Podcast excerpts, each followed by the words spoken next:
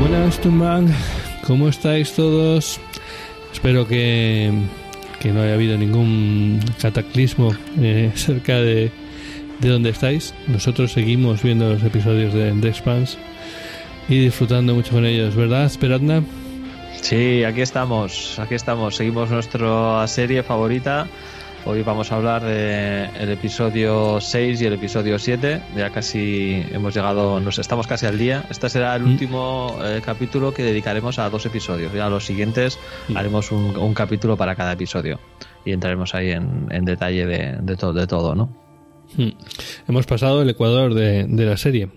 Y bueno, lo que tú decías, eh, el, el inicio fue lento y, y bueno, parece que por lo menos eh, va cogiendo más... Se me hace curioso que eh, el inicio fuese tan lento y, y que el, en- bueno, el acelerón de estos episodios es, es bastante notable, ¿no? Y luego en, lo- en los últimos se nota todavía más, ¿no? Entonces, la verdad es que es, es no sé, me, me parece bastante extraño que en los primeros episodios tienen una... eh, un, tempo muy lento, muy lento, las cosas transcur- transcurren muy lentamente y sin embargo aquí hay, hay un gran acelerón, Ujú. no sé me da la sensación de que se podría haber, haber contado de otra manera, ¿no? Y, y incluso da la sensación de que resuelven demasiadas cosas en los últimos episodios, pero bueno, en fin, el sprint final es lo que hay. Pues sí. Y bueno, si quieres, eh, Igor, pues comentas tú el episodio 6 y yo comento el episodio 7. Perfecto, me parece bien. Pues nada, habíamos dejado eh, el episodio 5 en que eh, Alex y, y Bobby eh, hacen una, un, bueno, una super maniobra ahí soltando el, el núcleo de curvatura o, o, bueno, la bola de plasma del, del motor para conseguir destruir los torpedos que les perseguían, ¿no? Y les hemos, les hemos dejado ahí. El- de momento vamos a dejarles en ese punto porque el, episodio com- comienza con, con otra trama un poquito más cercana, ¿no? Eh, tenemos a, a Basarala y vemos cómo le está costando mucho contactar con su marido, ¿no? Ella insiste una y otra vez en llamar a la Tierra para intentar contactar con su marido para saber qué ha ocurrido, pero no, no, no logra contactar con él. En ese momento, pues eh, se abre la puerta de su cabina y, y entra el nuevo secretario general de la ONU, que es el antiguo ministro de Transporte. Eh, parece que la sucesión eh, funciona similar a, la norteamericana, ¿no? Se han basado en el mismo esquema, en el cual eh, tienen pues un orden en la sucesión y, da igual cuántos mueran, siempre acaban llegando hasta otro, ¿no? Pues primero va el presidente, luego el vicepresidente, luego el, yo qué secretario interior, luego el de defensa, luego no sé quién, luego tal. Entonces siempre tienen a uno dispuesto a coger el cargo. Ya, ya. Pero vamos, esto es como sucesor designado. Exacto, exactamente igual, exactamente igual. En, en- en nuestro caso no funciona así, o sea, el- esto no, no, no funciona de esa manera, pero en el caso de los norteamericanos sí les parece eh, muy natural, ¿no? Es como si fuesen eh, una especie de monarquía que dura cuatro años y escoges el orden de sucesión dinástico durante esos cuatro años. Y luego se renueva con las elecciones, pero en, en esos cuatro años eh, no, hay no hay nuevas elecciones, aunque le pase algo al presidente, ¿no? Siempre hay alguien para sustituirle. Bueno, pues parece que aquí en, en The Expanse se han basado en ese, en ese esquema. Entonces, pues bueno, eh, nos encontramos que el secretario de Transporte ahora es el nuevo secretario general de la ONU y se ha encontrado pues con, en- con, en- con un poder en sus manos pues con el que él no contaba no se sincera bastante en la conversación con Abbas Arala y le dice que bueno que él se presentó a, a secretario de transporte pues porque es especialista en esas cosas y que no y que esto del gobierno pues que le viene un poquito grande no Bueno, pero que aún así está dispuesto no no pero está dispuesto a aceptar el cargo y, y a llevarlo adelante. Eh, la Eh, verdad es que eh, el- de principios da, da esa impresión de, de eso, de que el puesto le queda grande, pero por otro lado, tira para adelante. O sea, también. Sí, en esta, en esta primera escena eh, da, da la sensación de que, de que, vamos, de que va a renunciar a las primeras de cambio y sin embargo luego a medida que transcurre el episodio y los siguientes eh, ya se adecua al cargo y actúa como secretario general y la verdad es que tampoco parece que lo haga mal. O sea, bueno, pues eh, sus decisiones pueden ser más o menos polémicas en una situación de crisis como esta, pero vamos, eh, él, él acepta el cargo y, y actúa como tal, actúa como Exacto. secretario general. Bueno, pero en este momento, en esta escena, eh, le ofrece a Basarala un puesto en el gabinete, ¿no? Le dice que, que su experiencia le vendría muy bien y que sabe que ha sido ella la que ha salvado a la Tierra de posteriores ataques y que fue su información la que consiguió neutralizar el último asteroide y no sabemos si alguno más. Eh, entonces le, le, ofrece un puesto en el, en el gobierno, ¿no? Y, y Abasarala se sobrepone y, y, lo acepta. Sí, y es lo que te digo, o sea, en, en cierta manera ahí está demostrando su estrategia política porque teniendo a Barasala, a Bara, ahí, a Basarala de su lado, que al fin y al cabo, eh, pues... Eh, es la antigua secretaria general exacto, y no, tiene no ha pasado rédito. mucho tiempo. Exacto. Y no, ha pas, no, ha pasado tanto tiempo desde las elecciones. Es decir, no es que fuese secretaria general hace ocho años, no, no. Claro. Era la secretaria general hasta hace unos pocos meses. Por eso tenerla en su equipo es un gran, a, un gran apoyo de cara a la opinión pública y a todo lo demás. Uh -huh. Sí, y, y, es una manera de validar su gobierno, ¿no? De, de, sí. de, de que tenga una cierta continuidad. Es decir, sí, sí. mira, si, este, si, si, esta persona que era vuestra secretaria general, que la que vosotros escogisteis, me apoya y está dispuesta a aceptar mis órdenes, pues todos los demás la deben aceptar. Por ¿no? eso digo que no es, aunque eh, es una persona de no alto rango, sí que se está moviendo. Sí, sí, sí. Y bueno, el caso es que, bueno, Abasala la acepta, ¿no? Y luego ya empezamos a ver eh, las consecuencias del ataque de, de, de, estos asteroides, de estos ataques terroristas sobre la Tierra, ¿no? Seguimos a, a y a Clarissa después de, haber huido de, la prisión y vemos pues bueno cómo se han organizado una serie de puestos de ayuda y que está allí la gente acudi acudiendo y demás pero debido al estatus de, de, Clarissa de que ella es una es una fugitiva de la ley porque vale la habrán dejado marchar en el capítulo anterior eh, la guardia esta que les ayudó a salir pero ya sigue en teoría sigue estando presa y no tendría que estar libre entonces no pueden acudir a, a los puestos de ayuda porque en cuanto la identifiquen y sepan que es ella pues la van a detener y la van a volver a meter en otra prisión o lo que sea, ¿no? Uh -huh. sí. Así que de deciden un poco irse por, sus por su cuenta y... Eh, decías en el anterior episodio que no te cuadraba mucho toda esta historia y aquí de hecho es que se convierte en un poco Walking Dead toda, toda la historia. Totalmente. Al, al, final, como, se, como esquivan la ayuda del gobierno y se internan en el bosque y deciden dirigirse hacia Baltimore, pues lo que tenemos es mmm, casi prácticamente una, una película de supervivencia en los bosques Totalmente desconectada del resto de las tramas y del resto de los acontecimientos que están ocurriendo, ¿no?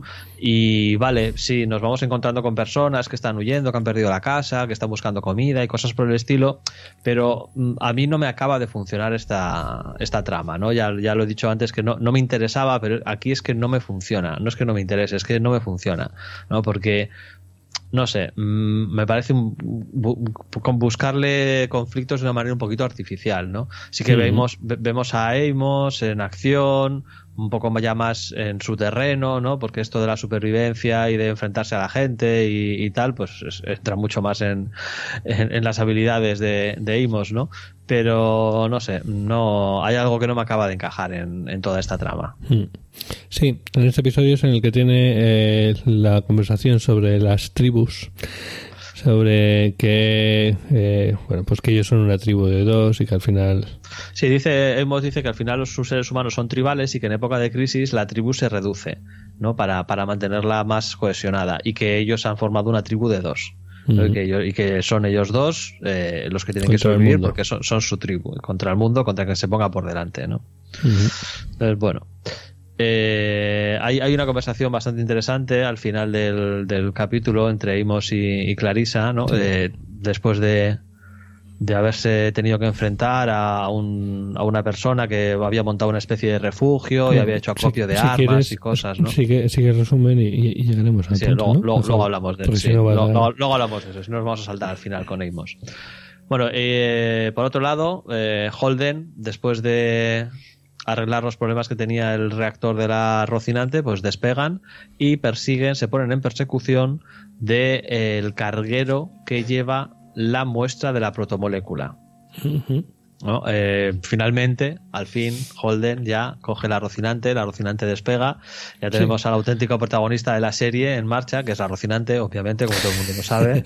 Aunque resulta raro ver a, a la Rocinante siendo conducida por por gente que te importa un bledo. Excepto Por Holden. camisas rojas. Son camisas rojas. De estos Totalmente, de Star Trek, de, de- de los que mueren, pues. sí, son camisas rojas. Que estamos esperando a ver si, si hay un agujero o algo en el vacío en, en la nave y mueren todos y se queda Holden solo. ¿Por qué Es que hacen encima esos tipos en la nave? no no? hacen ni el más mínimo esfuerzo por presentarlos. No, no. O sea, en la nave van eh, Holden, eh, eh, Bull, Bull, el, el- el- el jefe de seguridad de, de Fred, eh, Mónica, la, la periodista, y luego una serie de, de- de personajes irrelevantes que no tienen nombre, que están sentados en las sillas y son camisas rojas, ya está, sin más.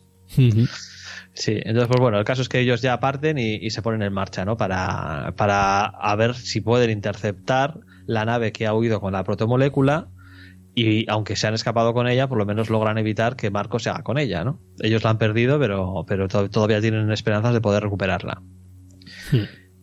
Nos reunimos con Bobby y con Alex, que les habíamos dejado ahí abandonados en el espacio después de su truquito, y montan una especie de emboscada a la nave centuriana que, que va a intentar liquidarles. Y se lo ocurran bastante bien, ¿no? Esta es una escena en la que Bobby hace uso de todas sus habilidades de, de marine, de su traje, de, de su puntería, y la verdad es que está bastante chula, ¿no? Como me recuerda, me recuerda a esa, eh, el momento ese de los disparos en el espacio y tal. Me recuerda a la película aquella de. Ay, de, de 007. De, no, GoldenEye. no, no, no, no, no. Ah, la de- No, no, me refiero al protagonista. La película de Sin Connery, eh, que es el jefe eh, de. eh, el sheriff de una estación espacial. Ah, Atmósfera, Atmósfera Cero, Cero, buenísima, esa. buenísima. Una, Exacto. una peli muy chula. Sí. Sí, sí, sí, pues me- claro, esa eh, me recordó esos momentos. Claro, con el salto de efectos especiales que hay de entonces a ahora y que aquí está muy, muy, muy chulo. Esa Sí. parte. Y luego está muy bien, además, hay el momento en que se están separando las naves y Bobby es capaz de aguantarlo porque al final, bueno, pues es están en, en gravedad cero hasta donde puede aguantarlo. Sí, a mí esa escena en la que está aguantando el, el túnel de separación de las naves y que se va separando me recuerda a la escena en la que está eh, el Capitán América aguantando el, el helicóptero Sí. agarrándose a la plataforma de, de aterrizaje. Pues en ese aspecto es similar, ¿no? Está ahí Bobby dándolo todo para, para aguantar. El caso es que es, es una escena de acción que, que de vez en cuando alguna escena de acción en el episodio pues no, nunca viene mal para, para darle un poco de emoción. Sí, porque no- mientras Bobby está eh, repeliendo a los marcianos que intentaban abortarles eh, usando sus armas, este Alex está poniéndoles una, una bomba eh, de forma supersticia, ¿no? Sí, en el motor. Está eh, colocando una granada explosiva en el motor, de manera que cuando enciendan el motor, pues reviente toda la, la nave por dos lados, ¿no? Y finalmente es lo que es lo que consiguen, ¿no? Y se libran de, de sus perseguidores y ya se ponen en rumbo, pues para. Para, volver a Tico Station, creo que era, ¿no? Sí, de momento para volver a Tico Station, pero luego ya eh, contactarán con Holden y ya veremos lo que pasa ¿no? en, en próximos episodios. El, el caso es que eh, ahí ya dejamos a Bobby y a, y a Alex que se han librado de sus perseguidores y volvemos con, con Drummer. Que acepta la invitación de Marco. Se re- se reúne acepta, con él. dice. Bueno, no, que le queda más remedio y tiene una, una reunión realmente muy tensa en la cual eh, le queda claro que las opciones que tiene son muy sencillas, ¿no? O, o unirse a Marco o morir. Cómo No, odio a Marco, de verdad. Eh, Sí. Además, ahí eh, se nota que sabe que tiene todo de su parte. Sí, sí, sí, sí. O sea, él, él tiene todo el control, tiene todo el poder, ahora tiene una, ahora tiene la Armada Libre, ¿no? Que es como la llaman, la, la Armada Libre que está compuesta por naves militares marcianas y naves de los centurianos. Y, son claramente un poder a tener en cuenta y más para, para otras facciones centurianas, ¿no? O sea, quiero decir, eh, la Tierra o Marte pueden enfrentarse a la armada de, de Inaros de igual a igual o incluso superiores, pero claro, las facciones de los centurianos cada una de ellas sueltas no tiene nada que hacer contra la armada que tiene en este momento Inaros. Pues son, son naves de combate marcianas que se llevan por delante a, a cualquiera, ¿no? Porque ya habíamos visto en capítulos anteriores como la facción de, de Drummer había ido ganando fuerzas por el simple hecho de tener tres naves de combate. Mm. O sea, tenían, tenían tres naves de combate y ya eran una facción importante, tal, no sé qué. Pues Inaros, que tiene en ese momento, creo que son cinco naves marcianas y, seis o siete eh, de los centurianos, vamos, o sea, son, son pues. Sí, sí, sí. Y, está muy chulo en esa escena, esa situación de Marco, claro, Marco, eh, porque es el reflejo de la situación anterior, en la que Carmina le tenía a él totalmente indefenso eh, y, y bueno, pues y, ahora es justo al contrario. Marco está totalmente por encima y está haciéndole sufrir esa situación que, estuvo, eh, que él estuvo viviendo.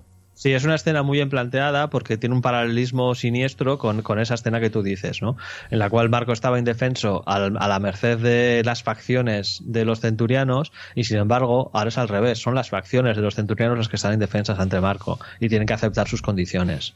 Entonces ahí, ahí además se ve claro cuando entra Drumer a la nave y se dan cuenta de que parte de la tripulación de Marcos está compuesta de miembros de las otras facciones hmm. que están ahí prácticamente como rehenes para asegurarse la lealtad de sus facciones, ¿no? Y que si les traicionan, los primeros en morir serán los que están en la tripulación de la, de la nave de, Marcos. Pero que también les sirve para ver hasta qué punto Marco ha conseguido eh, el apoyo de una forma u otra del resto de facciones. O sea, no es una facción menor, no está siendo eh, apoyado por pocos, sino que tiene a, la mayoría de los del, cinturón en el bolsillo. Sí, sí, sí. Hay facciones que se han unido a él por miedo, igual que la propia Drummer se va a unir a él por, por, supervivencia, pero hay otros que, están totalmente con él y que, y que se, han habido, se han unido a él con todas las consecuencias y con conocimiento completo de lo que ha hecho y de lo que iba a hacer. Mm, y es interesante que en, esta visita a Marcos eh, se encuentra con Philip. Eh, Drummer y Philip se cruzan y tienen un inicio de conversación en el que Drummer habla sobre Naomi y, menciona eh, pues lo, que vivieron a bordo de, la Behemoth, ¿no? Con el, tema de cuando llegó el anillo y se abrió y todas estas cosas, ¿no? Ahí hay un momento de desliz por parte de Philip en el que eh, casi deja caer que, que, Naomi está presa en, en, la nave de, en la nave de Marcos, pero Marcos le corta rápidamente y, no le deja seguir hablando. ¿no? Sí, para, desde nuestro punto de vista como espectadores, desde luego eh, parece como demasiado exagerado, demasiado forzado. Pero bueno. Sí, desde nuestro punto de vista parece bastante obvio lo que ha pasado y es un poco extraño que Drummer no, no se dé cuenta, ¿no? Pero también eh, nosotros sabemos todo. Entonces nos puede parecer muy obvio, pero desde el punto de vista de Drummer, pues no, no, no deja de ser más que alguien que no, un, chaval que no conoce a su madre y, punto, ¿no? Y que ya tampoco le conoce apenas. Y además que ahora mismo Drummer tiene problemas más importantes de los que preocuparse. Sí, sí, tiene, tiene alguna cosilla de la que, de la que ocuparse, ¿no? Sin embargo, esta conversación que tiene con Drummer, ¿no? Planta una semilla en la cabeza de, de Philip y poco después vemos como Philip va, va a hablar con Naomi y le pregunta precisamente por esta historia que le ha, que le ha mencionado Drummer, ¿no? Le pregunta por la, por la Behemoth y, todas las acciones que tuvieron lugar allí y que le cuente la historia, ¿no? Entonces ahí vemos una conversación entre madre e hijo que puede que plante alguna semilla, ¿no? De, de arreglar la relación entre ellos.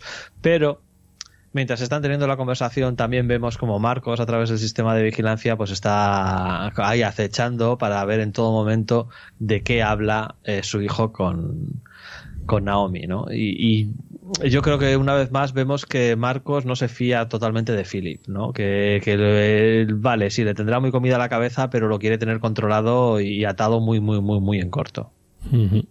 Totalmente. Y bueno, y básicamente esto es el, episodio, ¿no? el final, el final del episodio. Falta lo mejor. bueno, a ver. El, final del, episodio es precisamente la, el enfrentamiento el enfrentamiento de esto que comentábamos de Amos y Clarissa con el super bueno el hombre este que se había montado su propio refugio y, había hecho acopio de armas y de cosas eh, tienen ahí un enfrentamiento en el cual Leimos, pues bueno, más o menos abiertamente va a cargarse al tío, pero le sale mal la cosa y tiene que intervenir finalmente Clarissa activando sus implantes y, vamos, convirtiéndose en una auténtica máquina de matar y llevarse, llevándoselo por delante, ¿no? Sí. Al, hombre. Aquí yo tengo uno de mis principales quejas de esta temporada y es que esa escena de Naomi con los implantes es totalmente impropia de The Spans y más propia de una serie de la ABC, la que hace Supergirl y estas mierdas. CW, la CW, perdón. Sí, o sea, es la típica escena de vamos a poner aquí a cámara rápida, así como muy rápido y, y difuminado y que no se note lo que es, o sea, odio, ah, no me gusta cuando... Eh, cuando... Esto, se esto, se va a repetir varias veces en la serie. De momento, mm, bueno, por lo menos, por lo menos en, habitual, esta, en esta temporada, en esta temporada, siempre que eh, Clarissa activa sus implantes, no lo vemos. O sea, vale, o, pero, vemos, vemos una, una, escena a toda velocidad que, que, no distingues prácticamente nada. A ver, solo hay dos, dos ocasiones en que lo hace. Sí. y esta es una. Esta es la primera y prefiero que no se muestre a que se muestre esto. Porque siempre, te digo, porque eh, si no me, no me gusta esto de cuando el podcaster cree ser más listo que, el guionista, ¿vale? Pero voy a hacer de eso. Y, yo lo que esperaba en este caso es si al fin y al cabo lo que tiene Naomi es un acelerador que hace que sea increíblemente más rápido, perdón eso, Clarisa, que hace que sea increíblemente más rápida que una persona normal, o sea, no necesita atacar 50 veces. O sea, con darle un puñetazo eh, bien dado a, una velocidad eh, exagerada, lo rompe por dentro. Y es lo que yo esperaría de, de The Un, una imagen en cámara lenta en la que destroza al tío. De un, prácticamente de un solo golpe o de un par de golpes, ¿sabes? Sí, bueno, tal vez no, no esté a la altura de, lo que podríamos esperar, ¿no? Pero bueno, al final es. tenemos escenas chulísimas en gravedad cero ahí que se recrean. Sí, pero la, trama, la trama de Amos está calificada como la trama de bajo presupuesto de esta temporada. Es como, Sabes que siempre hay en las películas tienes el, el equipo A que graba las cosas principales tal y luego tienes al equipo B que graba las tomas de relleno que es el, pues el, segundo director que está aprendiendo. Pues el equipo C es el que está rodando la trama de, de qué cabrón. Lo ha usado contra mí Sí, entonces, bueno, estoy de acuerdo. Estoy de acuerdo en que podía resolverse de, otra manera la, escena. Pero bueno, esa escena sí que nos da pie a una conversación muy interesante para el desarrollo del personaje de Amos, que tiene lugar luego en la, en la choza entre Amos y Clarissa, en el cual Amos eh, bueno, tiene siempre esos problemillas de, entre el bien y el mal y, la moralidad y estas cosas, ¿no? Hemos cae más del lado del mal. De hecho, es lo que hablamos en los primeros episodios, que cuando están en la nave de transporte a la Tierra, es, pues eso, necesita la violencia, al final se deja caer en esa violencia. Sí, pero no, no cae hacia el mal, cae, hacia la violencia. O sea, él intenta hacer cosas buenas, pero los medios para llevar a cabo estas cosas buenas da igual que sean inmorales, violentos o, lo que sea, ¿no? Y, charlando con, con Clarisa, eh, bueno, pues esta le hace ver que lo que acaban de hacer de llegar a la casa de este hombre y matarlo, básicamente porque necesitaban sus cosas, ¿no? Y ahí dice que bueno, que a ver, que lo han, lo han matado porque él les ha atacado, pero que si no les hubiese atacado él, ¿qué habrían hecho? ¿Le hubiesen matado de todas maneras porque necesitaban sus cosas? Y Amos le dice que sí, ¿no? Entonces ella le dice pues que, que, que, la gente buena no hace esas, la gente buena no, hace esas cosas, ¿no? Y Amos se queda como pensando y le dice, sí, es verdad, Holden nunca me hubiese permitido hacer esto, ¿no? Necesito volver con mi tripulación, Entonces, eh, de nuevo vemos a ese Amos que, cuya brújula moral está totalmente rota debido a bueno a cómo se ha criado, a su infancia, a las circunstancias que, han moldeado su vida, pues él no tiene una brújula moral clara que le diga eh, lo que está bien y lo que está mal, ¿no? Y que lo que hace es escoger a figuras de autoridad en las que confía, en las que, de las que se fía su criterio y que le dice lo que está bien y lo que está mal y entonces actúa en función de eso. En las primeras temporadas fue Naomi, y, y, y, después, eh, eh, ahora en este momento es Holden. básicamente es Holden. Entonces, aquí se da cuenta que lleva mucho tiempo separado de Holden y que la brújula moral pues no le está apuntando en, en la dirección correcta. Sí, totalmente. Bueno, y con eso acabaríamos el episodio, ¿no? Sí, con eso acabamos el, episodio 6, que bueno, pues básicamente eh, consistiría en todo esto, ¿no? Es un episodio más bien de transición para mostrarnos la nueva situación de, de todas las, bueno, de, de dónde está cada una de las tramas y cómo está cada una de las cosas en base a la explosión de Marte, los ataques con los asteroides, etcétera, etcétera. Pues sí. Y luego pues entraríamos ya en el episodio 7. El episodio 7 en... Lo voy a resumir muy rápido porque básicamente es Naomi que habla con su hijo y con, y con Marco, sobre todo con su hijo. Naomi hablando. Este episodio es... Naomi y sus cosas, podría titularse este episodio. Sí, no, va- en- vamos a entrar un poco más en detalle. En, en realidad hay cosas interesantes en este episodio en el sentido de que, eh, por ejemplo, en- hay un típico truco de, de escritor que es el de plantar una semilla para luego al final eh, justificar una situación que ocurre. A este- mí esas cosas me gustan mucho. Sí, sí, sí. Porque, bueno, pues eso, no, no te llegan de forma abrupta. Vamos, se nota que, que hay oficio y que, que está trabajado.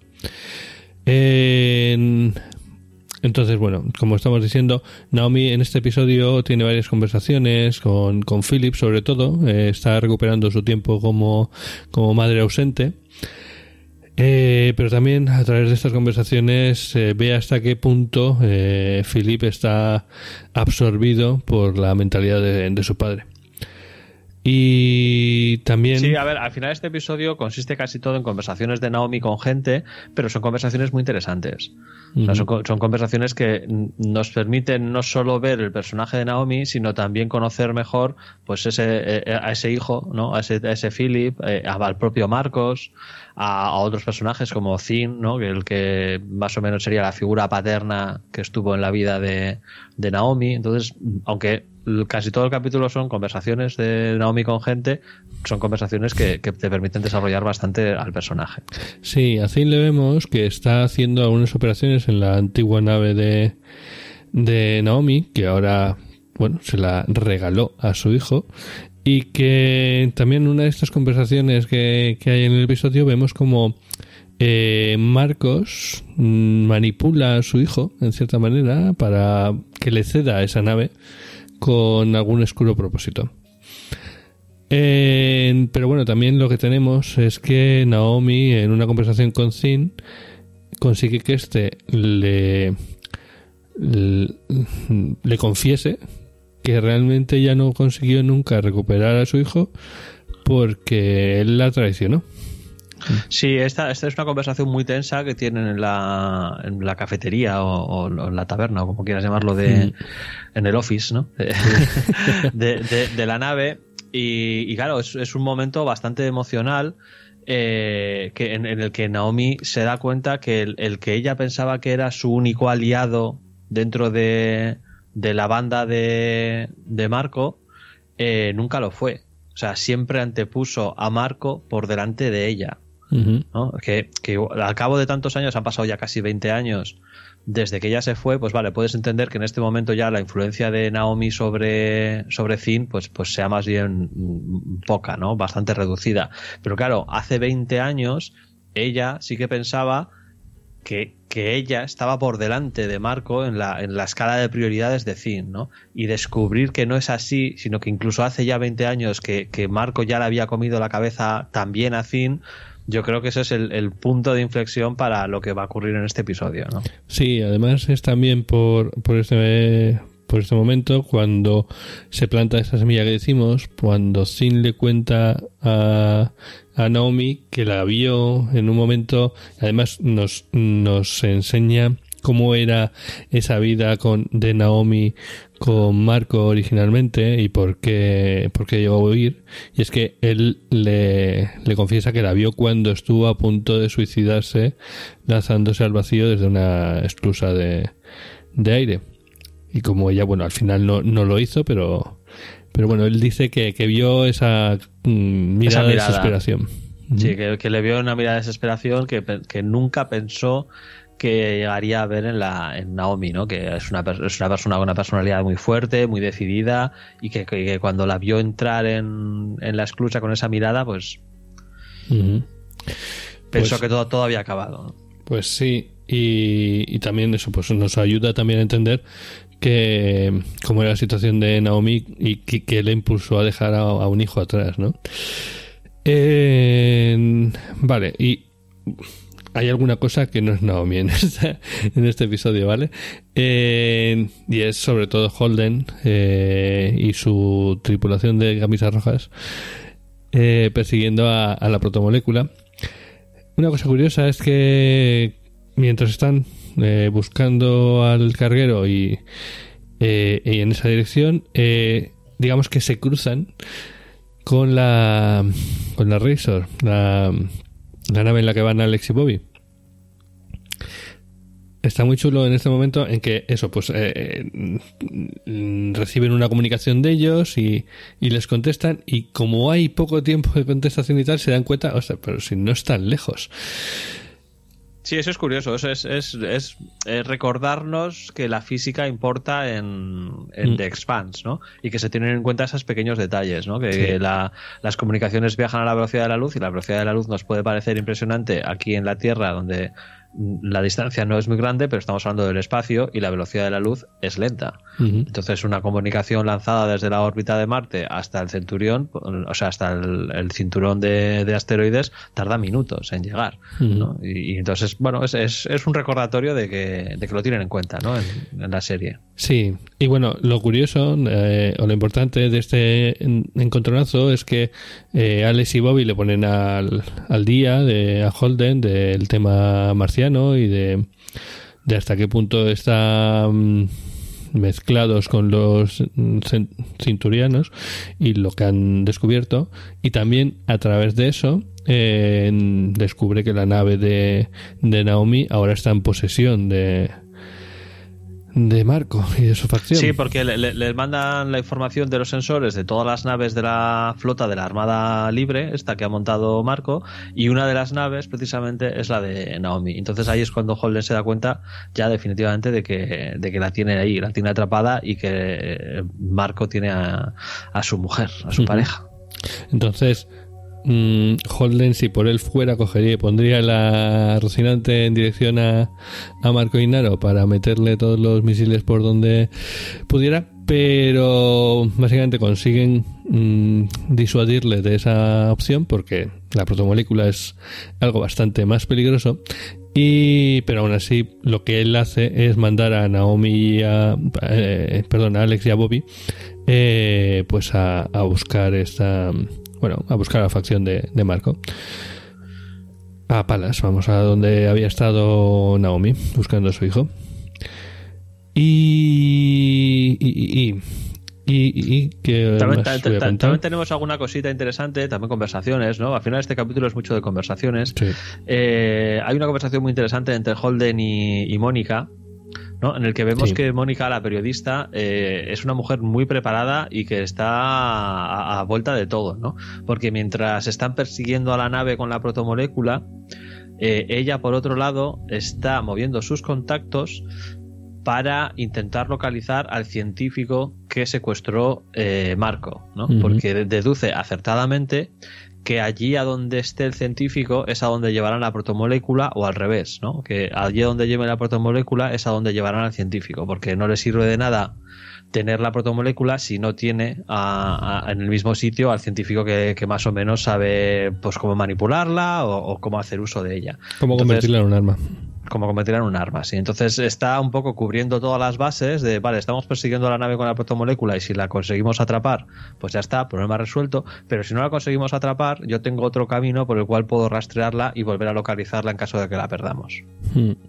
Sí, y ahí llegamos al final del episodio que ha sido muy tranquilo, como hemos dicho, ha sido muy de conversación y tal, pero que el final es apotésico. Eh, porque por fin vemos a la Rosy en todo su esplendor y es que por fin localizan al carguero eh, que va a toda mecha, como bien dice, y claro, la Rosy se pone también eh, en marcha, se meten todos el jugo y básicamente le dan alcance y vemos cómo el carguero eh, hace un ataque sobre la Rocinante lanzando un montón de misiles, eh, for- vamos, que hacen una espiral formando la sucesión de Fibonacci. Tú ves venir ahí un porrón de misiles, no sé cuántos eran. Entonces, Mo- montones, decenas, decenas y decenas de misiles, sí, una barbaridad. Está genial porque ves a, a la Rocinante la han puesto, creo que eh, le han puesto bastantes más eh, railguns, más armas de estas de, De riel, sí. de riel.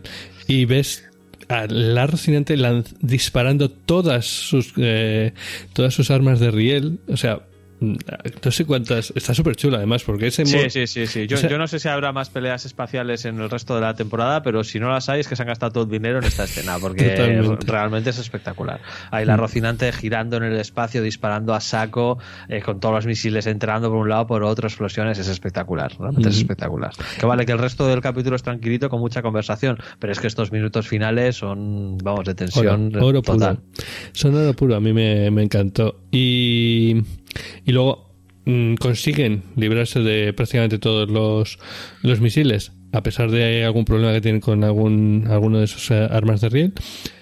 Eh, inutil- inutilizan el motor de la- del carguero y cuando creen que ya prácticamente bueno están para- prácticamente preparados para abordarles etcétera y les están dando un ultimátum básicamente se autodestruyen ¿vale?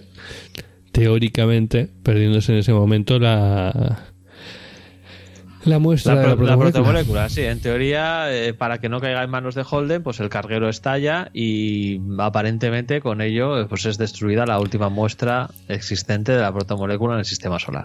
A ver, yo te cuento, porque la gente en internet tiene mucho tiempo libre, que la peña estaba analizando ese, los misiles cuando salen ahí formando la asociación de Fibonacci. Y en, en uno de ellos va la muestra. De el la último de ellos tiene un color como más blanco y está como ligeramente desviado de- del resto.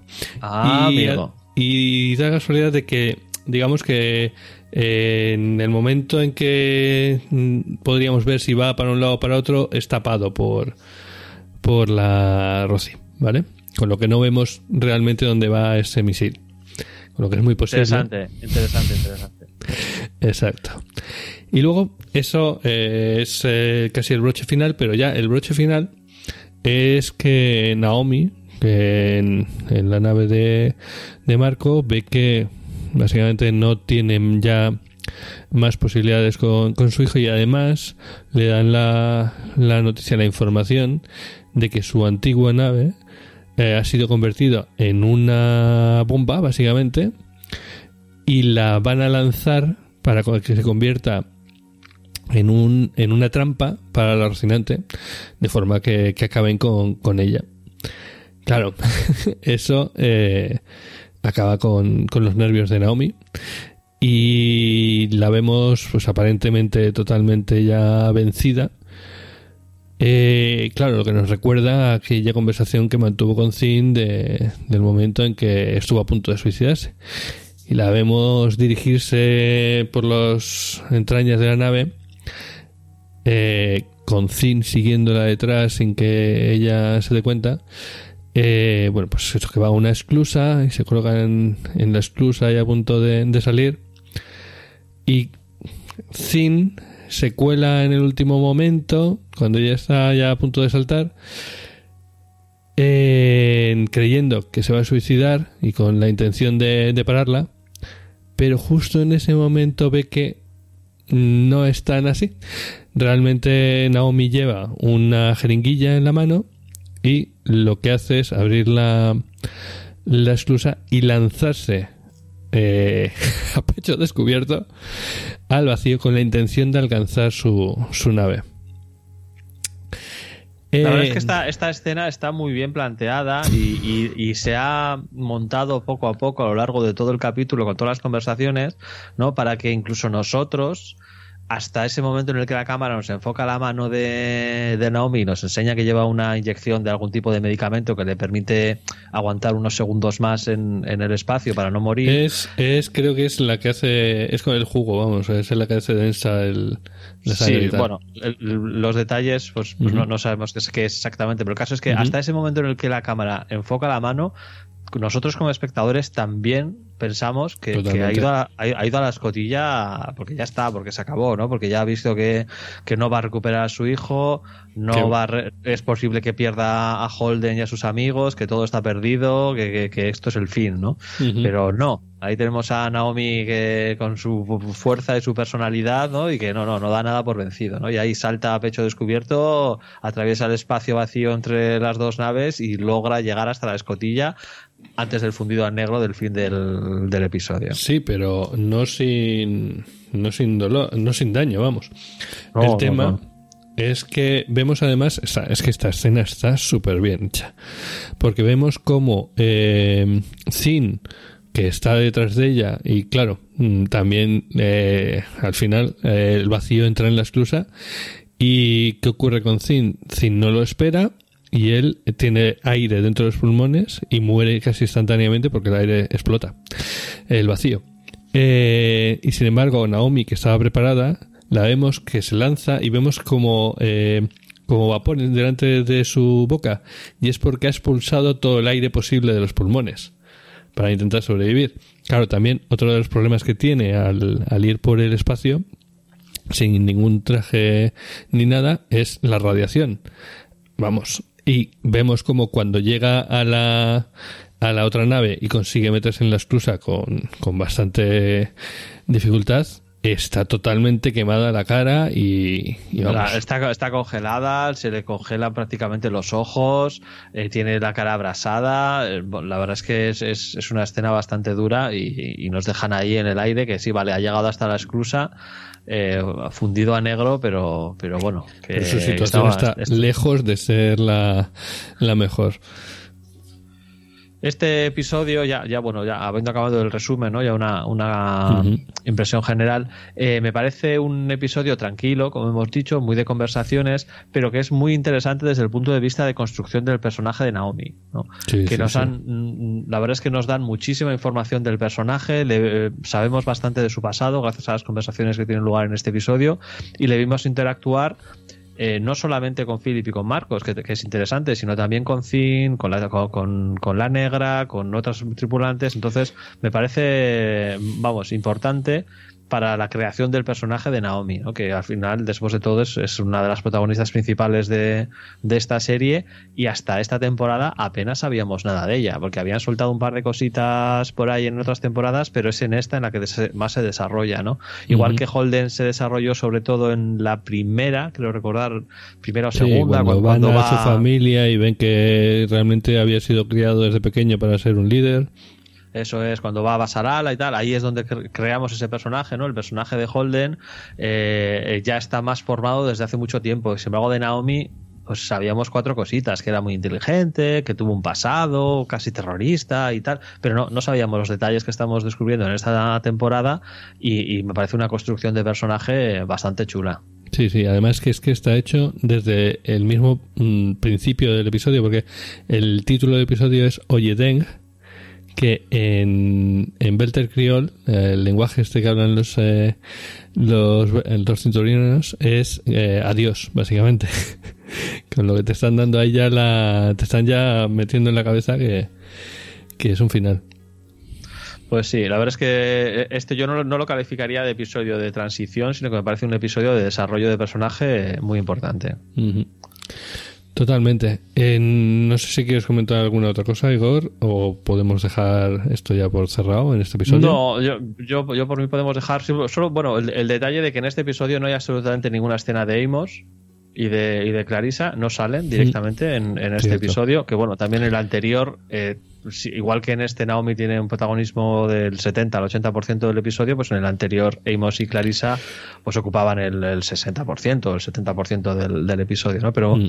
por lo menos sí que salían el resto de personajes en el episodio anterior y sin embargo en este no, no tenemos ni tan siquiera una escena de, de Amos. Sí, sí, es lo que hemos hablado un poco desde el principio, que mientras que en otras temporadas las cosas estaban como más igualadas en, en todos los episodios, en esta temporada va dando bandazos. Va- ahora vamos a estar más aquí y ahora vamos a estar más allá. Sí, a mí me parece, pues, desde mi punto de vista, y, y para mi gusto, eh, han separado demasiado a los personajes, ¿no? Han llevado demasiado al extremo lo de tener muchas tramas paralelas que se van entrelazando. Esto ha hecho que, algunas de las tramas sean muy débiles, Porque, por ejemplo, yo me quejo de la de Imos que no me interesa, pero es que Alex y Bobby tienen un protagonismo, vamos, absolutamente accesorio y, son prácticamente irrelevantes para, para, todo lo que está ocurriendo, ¿no? Sí, de momento sí. No sé si cambiará en algún momento, pero sí.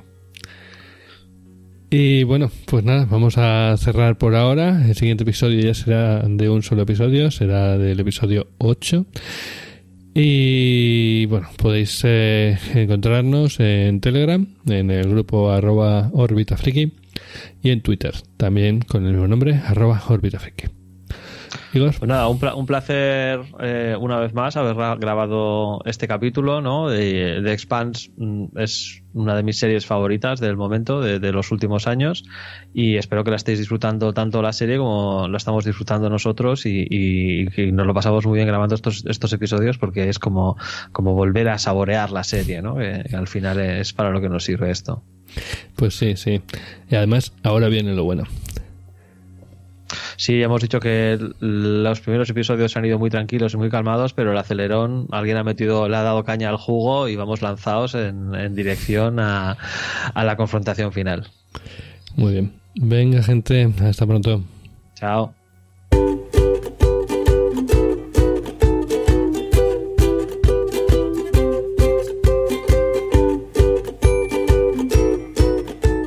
Puedes escucharnos en Spotify, Evox, o en tu reproductor de podcast favorito.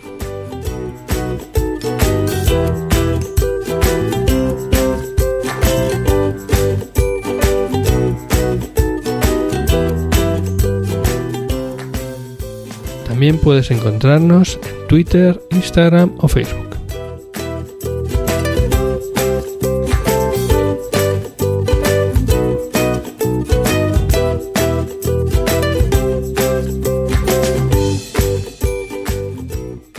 Sobre todo, si el episodio te ha gustado, compártelo.